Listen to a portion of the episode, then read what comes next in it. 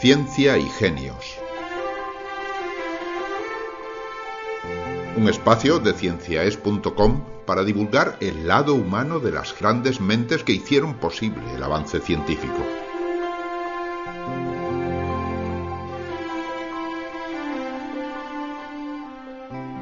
Alexander von Humboldt fue explorador, aventurero y científico. Llegó a la América de habla hispana en 1799 y durante cinco años recorrió vastos territorios que ahora pertenecen a países como Venezuela, Colombia, Ecuador, Perú, Cuba y México. Durante sus viajes de exploración mostró un enorme interés por los volcanes, estudió y dibujó los perfiles de las montañas que observaba y de todo ello dejó constancia en sus cuadros, que son una extraña simbiosis entre ciencia y arte.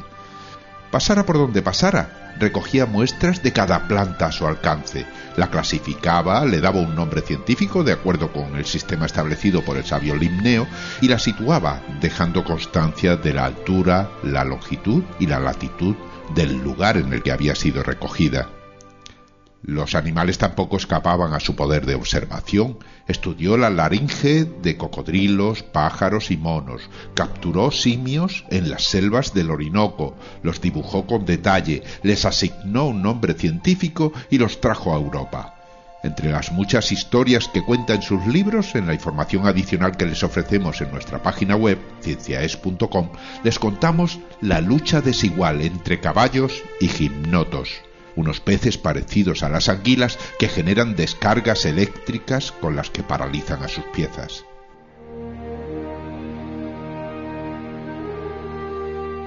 Ciencia para Escuchar vive exclusivamente gracias a las donaciones voluntarias de sus oyentes. Si le agrada nuestro trabajo y desea colaborar, visite nuestra página web cienciaes.com les invitamos a escuchar la biografía de Friedrich Alexander von Humboldt.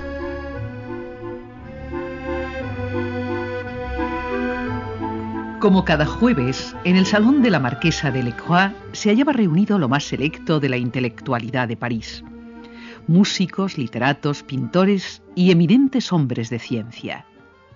Sus tertulias, habitualmente, se prolongaban hasta altas horas de la madrugada. Pero aquella tarde de 1839, la conversación empezó a languidecer antes que de costumbre. La sombra del tedio se había esparcido ya sigilosamente por la estancia cuando, de improviso, sucedió el milagro. El mayordomo anunció la llegada inesperada del barón von Humboldt y la sola mención de su nombre bastó para espantar el sopor se desvaneció como por arte de magia en cuanto apareció la figura erguida de aquel hombre que desplegaba a sus setenta años una agilidad sorprendente, una conversación fascinante y una arrolladora personalidad.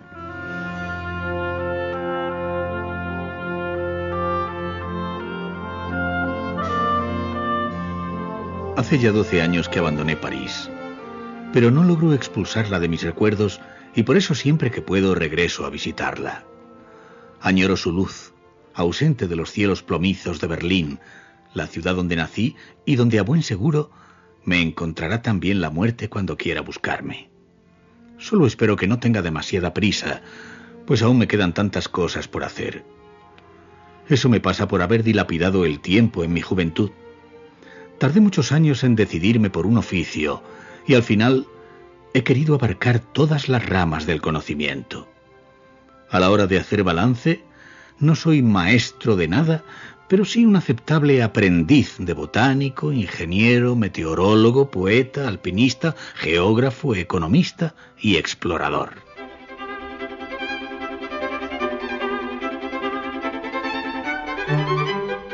Friedrich Humboldt era un hombre de espíritu tan inquieto que fue incapaz de centrarse en una única ocupación.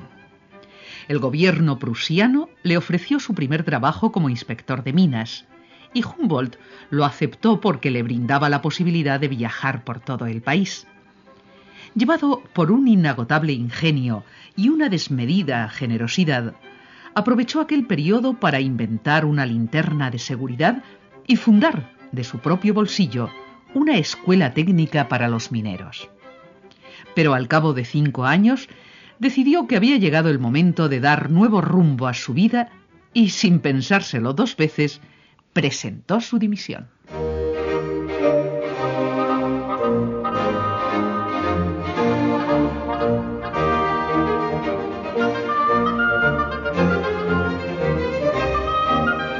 A los 28 años, comprendí que mi meta en la vida era formar parte de alguna expedición científica, pero las malditas guerras napoleónicas me impedían hacerme a la mar. Urdí todo tipo de argucias para burlar al destino y al final encontré la solución perfecta en España.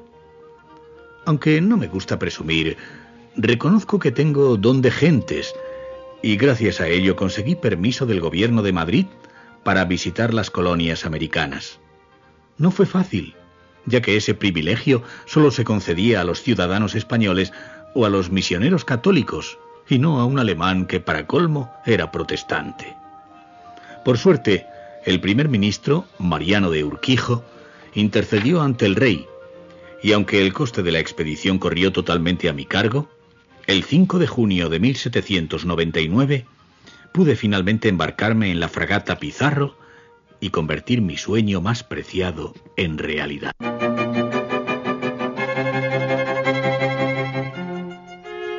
Humboldt eligió al botánico francés M. Bonpland como compañero de viaje para aquella aventura, que duró cinco años y que les llevó a recorrer un total de 9.650 kilómetros en condiciones muy adversas. Tras una breve escala en la isla de Tenerife, que el alemán aprovechó para escalar el pico del Teide, la fragata atracó en las costas de Venezuela y desde ahí los dos amigos se lanzaron a explorar la región del Orinoco para estudiar el entorno.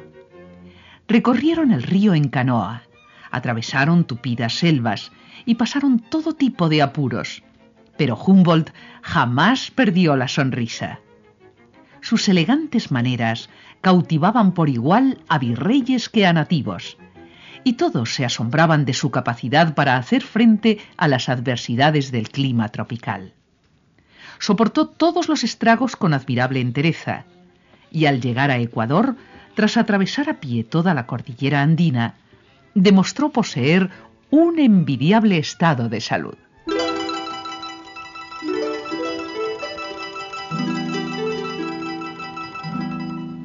Siempre me han atraído los retos, y por eso no lo dudé.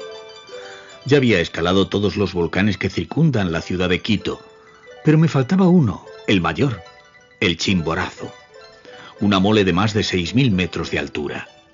No llegué a alcanzar la cumbre, pues me quedé en los 5.800 metros, pero me halaga saber que durante 30 años nadie consiguió repetir mi hazaña. Al atisbar su cima nevada, me embargó casi la misma emoción que unos meses antes cuando navegaba por la costa occidental de Sudamérica y descubrí una corriente oceánica muy peculiar a la que, como recompensa, le han regalado mi nombre. Es una corriente fría que discurre hacia el norte por el litoral de Chile y Perú, y cuyas temperaturas oscilan entre los 15 y los 19 grados, lo que provoca aridez en las regiones costeras. Observé también que a partir de los 15 grados de latitud sur, la corriente tiende a desaparecer y da paso a otra más cálida que viene a su vez acompañada de lluvias.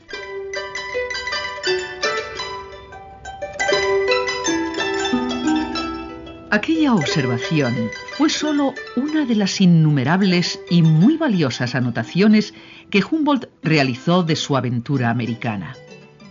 Al regresar a Europa, eligió París como lugar de residencia y dedicó los 23 años siguientes a publicar los datos de aquella expedición prodigiosa. Había acumulado tal cantidad que necesitó 30 volúmenes para darlos a conocer. Una extensísima obra que incluye estudios de todo tipo, desde mapas meteorológicos hasta ensayos sobre población. En su modesto ático del barrio latino, Humboldt vivió, trabajó y disfrutó de manera infatigable, pero poco a poco su bolsillo comenzó a mermar. El viaje a las colonias se había llevado buena parte de su herencia, y lo poco que le quedaba lo invirtió ejerciendo de mecenas. Ante ello, no le quedó más remedio que aceptar a los 58 años una oferta muy tentadora del Kaiser, volver a Alemania y abandonar con gran dolor a sus numerosas amistades en Francia.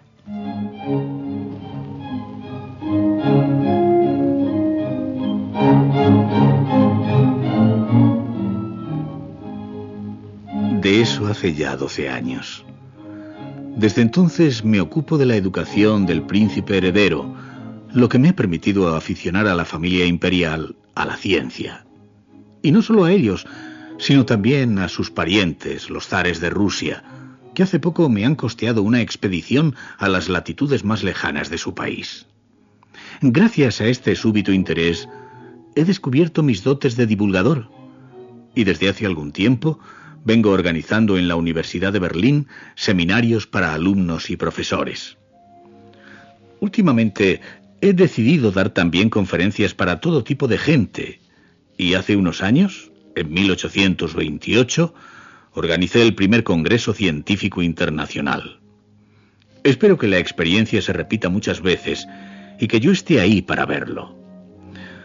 Pese a contar 70 años, me encuentro en plena forma y con muchas ganas de trabajar. Tantas que he comenzado ya a redactar una obra muy ambiciosa a la que he dado el título de Cosmos.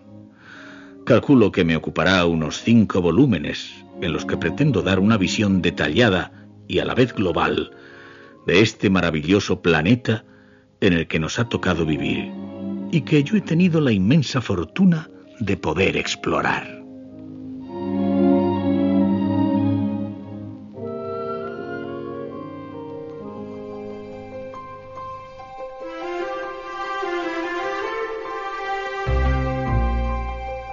Han escuchado ustedes la vida de Friedrich Alexander von Humboldt. Un capítulo de Ciencia y Genios. Ciencia para Escuchar les ofrece todo un conjunto de podcasts de divulgación científica. Ulises y la ciencia, hablando con científicos, la ciencia nuestra de cada día, ciencia y genios, zoo de fósiles y vanguardia de la ciencia. En nuestra página web cienciaes.com encontrarán todos estos programas e información adicional. En Ciencia para Escuchar dependemos exclusivamente de la generosidad de nuestros oyentes. Escúchenos y si le agrada nuestro trabajo, colabore con nosotros en la divulgación de la ciencia.